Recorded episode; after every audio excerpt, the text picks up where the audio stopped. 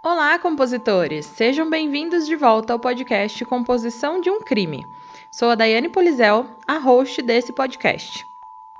Hoje tenho um comunicado muito importante para fazer para vocês, mas antes, já estão acomodados com seu fone de ouvido e preparados para o episódio de hoje?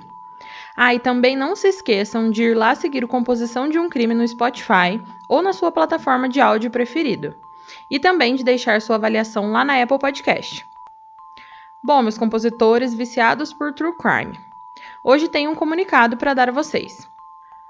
Infelizmente, a Laura não vai mais estar por aqui comigo, narrando e contando as histórias macabras e sinistras para vocês. Como vocês sabem, nós estamos vivendo algo sem precedentes para a nossa geração. Algo que nunca vivenciamos antes e algo que só víamos em livros e pesquisas. Isso acaba afetando demais todo mundo, né? Não só nós, compositores, não só o Brasil, mas o mundo inteiro. Todas as pessoas estão tendo que reorganizar a própria vida, reorganizar rotinas, mudar os planos, seguir outros caminhos para poderem continuar bem e continuar vivas. Eu já tinha dito a vocês no episódio 23, que foi o episódio do Joel Rifkin, onde eu já tinha gravado sozinha, que a Laura não estava naquele dia porque ela estava num processo de mudança de cidade, né? Então, além disso, ela também começou a fazer faculdade de biomedicina, ela tem suas coisas particulares para fazer e tem mais a sobrecarga de tudo que está acontecendo, né? Essa pandemia, essas incertezas que estão rondando todo mundo. Enfim, ela achou melhor dar um tempinho aqui do podcast para focar mais nas coisas dela e na sua saúde mental. Então, por hora, serei eu que darei continuidade aqui no nosso podcast. Pode ser que um dia ela volte? Pode sim. Eu posso afirmar isso para vocês? Infelizmente, não.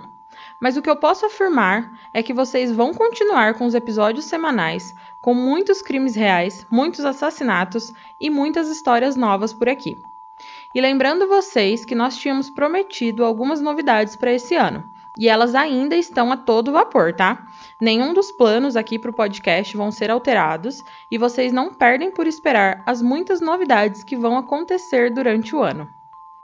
Se você, compositor que está me ouvindo, segue o podcast lá no Instagram, deve ter visto uns stories falando sobre o caso que ia sair hoje, certo? Eu dei uma dica lá e só uma compositora acertou. Mas não vai ser o episódio de hoje, tá, compositores? Porque o caso que eu vou trazer na semana que vem é algo muito sinistro, muito louco e muito grande. Então, isso está demandando muitas horas a mais de pesquisa para poder trazer um episódio bem completo para vocês. Então, para o episódio de hoje, eu trouxe um especial top 10 de crianças assassinas. Isso é algo que choca demais, né? Então, essa é a última chamada para você, compositor, pegar o seu fone de ouvido e se acomodar, porque o episódio de hoje já vai começar.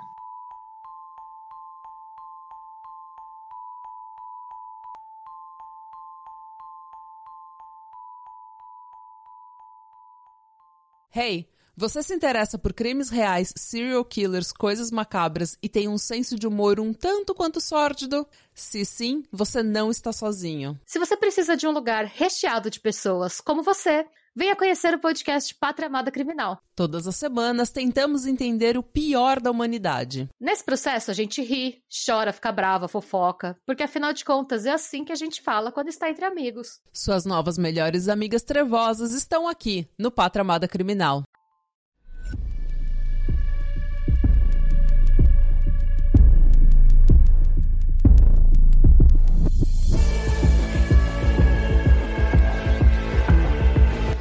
Se você está à procura de um podcast com uma pitada de humor e de morbidez, o Composição de um Crime é para você. Mas lembre-se que esse podcast é sobre crimes reais e algumas falas podem ser explícitas e não recomendadas a pessoas sensíveis e menores de 14 anos. Caso você não fique confortável com tais descrições, recomendo não ouvir.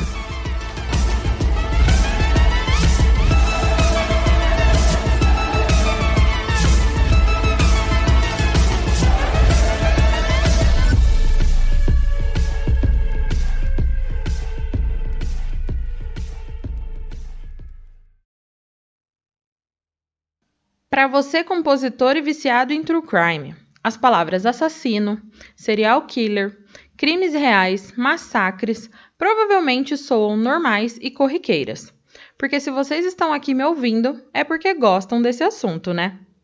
Mas mesmo para você que gosta desse assunto, tenho certeza que essas duas palavras juntas não soam agradáveis e te deixam com um sentimento meio estranho e aquele arrepio na espinha. E essas palavras são crianças assassinas.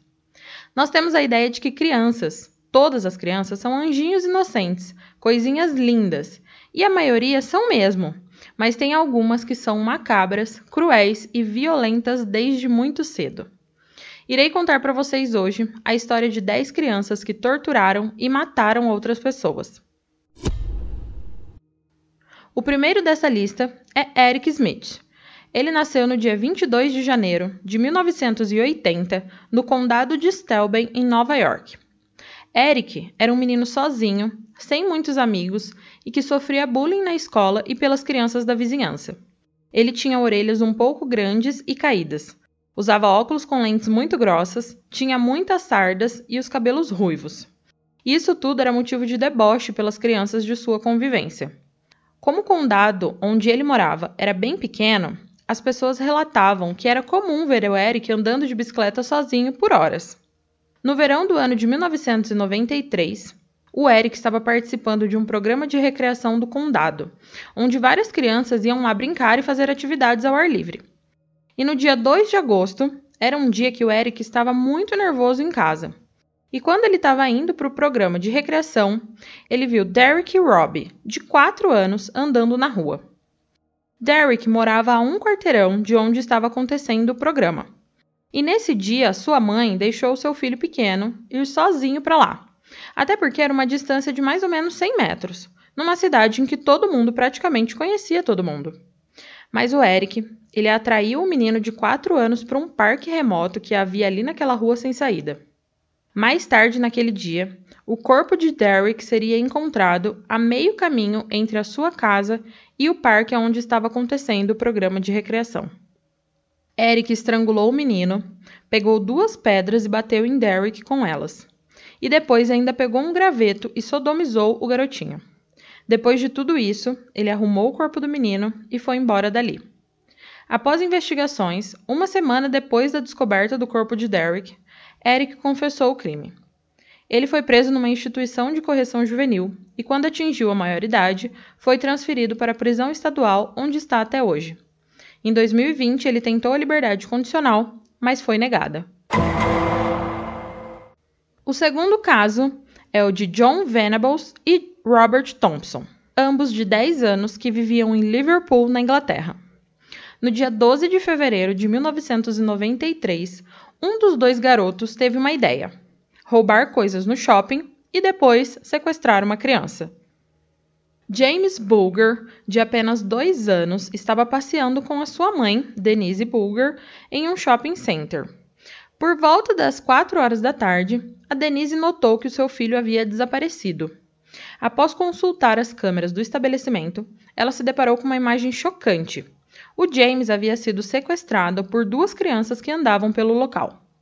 A vítima, o menino James, foi avistado por cerca de 38 pessoas que afirmavam que o James chorava muito, mas que quando confrontavam os dois garotos mais velhos, eles afirmavam que a garota era o irmão deles. Mas o que realmente havia acontecido é que quando John e Robert perceberam que Denise estava distraída, eles aproveitaram e pegaram James pela mão e o levaram dali. Às 5 horas e 45 da tarde, após quase duas horas vagando pelas ruas de Liverpool, John e Robert seguiram para um terreno baldio próximo a uma estação ferroviária, aonde iniciaram os ataques brutais que colocariam um fim na curta vida de James Bulger. Robert e John começaram jogando uma lata de tinta azul que eles tinham roubado no shopping em James. Logo depois, iniciou-se um espancamento. Os garotos se revezavam e deferiam chutes, socos e tapas na criança, além de jogar pedras e tijolos na vítima. Uma autópsia confirmou que os assassinos inseriram objetos, possivelmente baterias, na boca e no ânus de James. Com James já morto, o John e o Robert colocaram seu corpo nos trilhos da estação ferroviária para tentar simular um acidente. O cadáver da criança foi encontrado dois dias depois, cortado ao meio após ser atropelado por um trem. O James estava sem os sapatos, sem as meias, sem as calças e sem a cueca, que tinha sido tirado pelos dois meninos. Na investigação, a polícia conseguiu chegar até os garotos e eles foram presos e julgados. Cada um pegou 15 anos de detenção. O terceiro caso dessa lista é o caso dos irmãos gêmeos. Raquel Thompson, de 25 anos, estava em casa com seus quatro filhos: um menino de 5 anos, um casal de gêmeos de 3 anos e uma menina de 1 ano e 7 meses. Ela precisava buscar o seu namorado, Carnel Malone, de 21 anos, no trabalho. E ela foi, deixando as quatro crianças em casa, sozinhas. Mas quando ela voltou, estava tudo normal. Mas mais tarde, naquele mesmo dia, ela e o namorado resolveram sair novamente para comprar pizza e deixaram as crianças sozinhas novamente. Porém, quando eles voltaram, algo de muito bizarro havia acontecido. Os irmãos gêmeos, de 3 anos, ligaram o forno e colocaram a irmã dentro. Quando o casal chegou, a menina já estava queimada e morta. As crianças foram encaminhadas para o conselho tutelar e a mãe e o namorado foram presos inicialmente por abandono de incapaz. Esse não é bem o caso de uma criança assassina que sabia o que estava fazendo, porque obviamente duas crianças de 3 anos não sabiam o que estavam fazendo aqui. Mas eu achei essa história bizarra demais e resolvi colocar aqui no nosso top 10. Porque por mais que os pais é que foram considerados culpados, quem realmente matou a menina foram os irmãos gêmeos quando a colocaram dentro do forno ligado, mesmo sem consciência disso, né? A próxima criança da nossa lista é Graham Young, que nasceu em 7 de setembro de 1947 em uma cidade próxima a Londres. Três meses depois de nascer, a sua mãe faleceu e o seu pai, sem condições de cuidar do filho, o enviou para morar com seus tios e a sua irmã com os avós. Ele ficou com esses tios até os seus dois anos de idade, quando o pai se casou novamente e levou o filho para morar com eles. Young, quando aprendeu a ler, desenvolveu um gosto peculiar por histórias de ficção, em especial as do Dr. Hawley Harvard Crippen, que foi um infame envenenador. Ele também era fã do livro Sixty Famous Trials, que contava a história do médico vitoriano William Palmer, que também matava suas vítimas por envenenamento. O menino se tornou fascinado por venenos e seus efeitos, e desenvolveu também um apego por Adolf Hitler e a ideologia nazista. Suas primeiras experiências foram em gatos. Ele roubava perfumes e removedores de esmalte para testar as suas combinações. Em 1960, com apenas 13 anos, ele já tinha um conhecimento abrangente sobre venenos. E um dia ele fingiu ser um jovem de 17 anos para conseguir comprar venenos a fim de fazer estudos. Estudos entre aspas, tá? Numa manhã de novembro de 1961, Winifred Young, irmã de Graham, teve uma xícara de chá servida por seu irmão. Logo depois, Winifred foi para o trabalho mas uma hora depois, no trem que a conduzia para o serviço, ela começou a ter alucinações e teve de ser levada para o hospital, onde os médicos detectaram que ela havia sido envenenada com um veneno raro. No dia 21 de abril de 1962, a madrasta de Young, Molly, morreu envenenada. Uma tia de Graham, que sabia do seu fascínio com a química e com venenos, fez com que ele fosse acusado. O professor de química de Graham encontrou veneno nos materiais do garoto e o denunciou à polícia. Graham Young foi preso em 23 de maio de 1962 e confessou as tentativas de assassinatos de seu pai, irmã e amigos. O menino foi diagnosticado com esquizofrenia e, ao invés de ir para a prisão, foi para uma instituição para pacientes com transtornos mentais que cometeram delitos. No hospital, contudo, Young tinha estudado textos médicos e assim melhorado seu conhecimento com venenos. Ele continuou com seus experimentos, mesmo estando preso, e usava constantemente como cobaia detentos e funcionários, levando à morte de John Barrett, um interno da instituição. Eu não gosto de segunda-feira, é isso que Brenda Spencer disse quando indagada do porquê ela abriu fogo contra alunos e funcionários de uma escola primária nos Estados Unidos. Brenda era uma adolescente que teve uma infância conturbada, sofrendo abusos físicos e sexuais do seu pai, o que foi aos poucos transformando Brenda em uma garota antissocial. Nessa época, Brenda começou a maltratar animais e com seu pai aprendeu a atirar. Juntos, pai e filha iam praticar tiro ao alvo, e Brenda se tornou uma excelente atiradora. No Natal de 1978, Brenda pediu ao seu pai um rádio de presente, mas o que o pai lhe deu foi um rifle calibre 22 com uma mira telescópia e 500 cartuchos de munição. No dia 29 de janeiro de 1979, uma segunda-feira, Brenda, da janela de sua casa, começou a atirar para fora, em direção à escola primária que havia em frente à sua casa. Ela matou duas pessoas, o diretor e o zelador da escola, feriu gravemente oito crianças e um policial. Brenda foi presa e se declarou culpada pela morte das duas pessoas. Ela pegou uma pena mínima de 25 anos à prisão perpétua. Brenda tentou várias vezes pedir a liberdade condicional, mas todas foram negadas. A sexta criança dessa lista é Armadip Sada, que na época dos fatos tinha apenas 8 anos de idade. Armadip é considerado um dos serial killers mais novos, sendo apelidado de mini serial killer. Em 2007, Chun Chun Dev uma mulher, indiana, tinha tarefas domésticas para fazer. Então resolveu deixar a filha, Kushbu, de seis meses, dormindo na escolinha da aldeia em que moravam. Quando a mãe acabou seus afazeres, foi buscar a filha, mas descobriu que ela havia sumido. Imediatamente, os moradores foram confrontar o menino Armadip, e ele confessou a morte da menina e levou os moradores onde ele havia enterrado a criança em uma cova rasa. Após a prisão do menino, a polícia ficou intrigada do porquê a população foi direto apontar Armadip como culpado.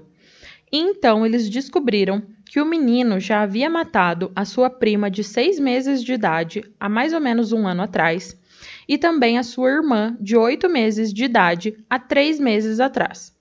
A família e os moradores da aldeia sabiam desses assassinatos que o garoto havia cometido, mas não relataram à polícia porque isso havia sido considerado um assunto de família. Segundo os relatórios policiais, Armadip matou suas três vítimas de formas semelhantes. Ele as levou para um lugar remoto, no meio do mato, colocou os bebês no chão e, com uma pedra ou um tijolo, esmagou a cabeça das crianças. Armadip foi encaminhado para o centro de detenção de Begusarai, onde receberia tratamento psicológico e médico por muitos anos. Em 2016, Armadip foi solto, porém o seu paradeiro atualmente é desconhecido. O sétimo caso da nossa lista é uma criança que vocês já devem ter ouvido falar, a Mary Bell. Mary teve uma infância terrível. A sua mãe era prostituta, usuária de drogas, alcoolista e já havia tentado assassinar a filha Mary várias vezes durante a infância. Essa mãe também deixava seus clientes abusarem de sua filha sexualmente. Mary, quando criança, passou a maltratar animais. E sabemos o que isso geralmente significa, né? Sim, no dia 25 de maio de 1968, Mary estrangulou Martin Brown, um menino de 3 anos de idade, e depois o jogou do segundo andar de uma casa abandonada, um dia antes do seu 11º aniversário. Mary teve a ajuda de sua amiga Norma Bell, que tem o mesmo sobrenome que ela, mas não era sua parente. Nesse mesmo dia, as duas amigas foram até a escola Scatswood e vandalizaram a enfermaria de lá, deixando bilhetes assumindo a responsabilidade pela morte do menino Martin. Mas a polícia não acreditou que ela realmente havia feito isso, porque a menina era conhecida por ser problemática. Já no dia 31 de julho de 1968, Mary mata Brian Howe, de 4 anos de idade. Ela matou o menino em um local perto de uma linha de trem, onde outras crianças costumavam brincar em meio a carros abandonados. Mary, após estrangular, perfurar as coxas e genitais de Brian, carvou com a faca a letra M na barriga do menino morto. Após a morte do menino, Mary começou a importunar os pais de Brian, perguntando constantemente se eles estavam sentindo a falta do filho. E no dia 7 de agosto de 1968, no funeral do menino Brian, a polícia viu as meninas juntas e Mary estava rindo daquela situação toda. A polícia então interrogou ambas, que teriam dado respostas vagas e mudado de versão várias vezes. A Mary teria até tentado culpar um menino, mas teria cometido o erro de afirmar que havia visto Brian brincar com facas. Como ela sabia que as facas teriam sido a chave do assassinato? A polícia então pressionou ambas e elas acabaram acusando uma a outra. No dia 7 de agosto, Mary e Norma foram presas. Mary, por fim, teria reconhecido ser a assassina, dizendo que matava por prazer e emoção. A cúmplice Norma foi inocentada e ficou em liberdade. Porém, Mary foi condenada pelos homicídios de Martin e Brian em 17 de dezembro de 1968. Mary cumpriu 12 anos de prisão e, aos 23 anos, foi liberada, e foi concedido a ela o anonimato para começar uma nova vida. Porém, tempos depois, quando Mary já era mãe de uma menina de 13 anos, a sua identidade foi descoberta. E em 1998, 30 anos após a sua condenação, ela aceitou conversar com uma jornalista. E dessa conversa saiu a sua biografia intitulada Por que as crianças matam? História real de Mary Bell. Em 21 de maio de 2003, Mary e a filha obtiveram do Tribunal Supremo o direito de viverem anonimamente até o fim das suas vidas. A ordem que as protege, bem como a identidade de outros condenados, é conhecida na Inglaterra como a Ordem Mary Bell. O oitavo caso do nosso top 10 é de um meme feito a partir de uma tragédia. Vocês, compositores, já devem ter ouvido falar de Nevada Tam. O seu nome verdadeiro é Natsumi Tsuji que era uma estudante japonesa de 11 anos que ficou muito conhecida após o dia 1 de julho de 2004, quando ela matou a sua colega de escola, Mitari, de 12 anos. Mitari supostamente havia feito comentários ofensivos sobre a aparência de Natsumi na internet, o que fez com que as duas meninas brigassem na escola. Durante o intervalo, Natsumi chamou a amiga para um outro lugar da escola, um lugar vazio, e lá cortou a garganta e os braços de Mitari com um estilete. Natsumi estava vestida com um moletom escrito Nevada e ela voltou para a sala de aula toda ensanguentada. A professora avisou o diretor da escola, que chamou a polícia. Eles acharam o corpo de Mitari e Natsumi confessou o crime. A menina ficou presa por cinco anos em uma instituição para menores, porém não se sabe mais nada sobre ela. Acredita-se que quando ela completou 18 anos, ela mudou de nome e de cidade. Nevada Tam virou um meme. Teve várias fanarts e fanfics criadas, e tem pessoas que fazem cosplay dela, geralmente vestindo um moletom de Nevada com manchas de sangue e um estilete na mão. E várias bandas também criaram músicas para falar sobre esse assassinato. Nevada Tam passou de uma assassina para a personificação de uma rebeldia alternativa e violenta. Nossa penúltima criança assassina é Christian Fernandes. Nascido marcado pela violência, é filho de Bianella Susana, que deu à luz ao menino quando ela tinha apenas 12 anos. Ela havia sido estuprada pelo pai do garoto. A infância de Christian não havia sido nada fácil. Um dia, aos dois anos de idade, o garoto foi encontrado vagando pelas ruas do sul da Flórida sozinho e foi descoberto que a avó, que era a guardiã do menino, estava num quarto de hotel numa maratona de drogas com amigos. Em 2007, o Christian foi abusado sexualmente por um primo e após isso ele começou a apresentar comportamentos estranhos, inclusive maltratando e matando gatos da região. No dia 14 de março de 2011, Christian, aos 12 anos de idade, estava bravo e queria descontar a sua raiva em alguém. Então ele descontou a sua raiva em seu irmão de dois anos. Ele quebrou a perna do menino e empurrou a cabeça do irmão várias vezes contra uma estante de livros. Depois disso, Christian percebeu que o irmão estava sangrando pelo nariz e pelas orelhas, então ele deitou o irmão na cama. Quando a mãe chegou em casa, viu o estado do filho, porém ela demorou a levar a criança ao hospital, e quando levou, o menino não aguentou e morreu. Christian foi interrogado e confessou tudo, sendo sentenciado a ficar preso até completar 19 anos inicialmente. A mãe está sendo investigada também por negligência. Nosso último caso de crianças assassinas é o de Hugstein Schlicker. O garoto de 15 anos vinha há um tempo sofrendo com a depressão. Ele gostava muito de ficar horas em seu computador, em sites de relacionamentos e em redes sociais. No mês de janeiro de 2008, enquanto ele navegava pela internet, Hugh Stein publicou um texto no MySpace no qual ele falava sobre dor e ameaçava se suicidar. Alguns amigos do garoto, vendo o texto, avisaram a polícia, que entrou em contato com os pais do menino. O pai do garoto, ao saber disso, proibiu o menino de usar o computador. Então, no dia 6 de fevereiro de 2008, Hilkstein pegou uma arma do armário de seu pai e decidiu que iria se matar na frente dele. Mas depois ele acabou mudando de ideia e resolveu matar o pai e depois cometer um suicídio. Porém, assim que ele atirou no seu pai, Theodore, de 49 anos, ele não teve coragem de atirar em si e ligou para um amigo e contou o ocorrido. Esse amigo convenceu a se entregar para a polícia. Hilkstein foi julgado como adulto e foi sentenciado a 20 anos de prisão pela morte do seu pai.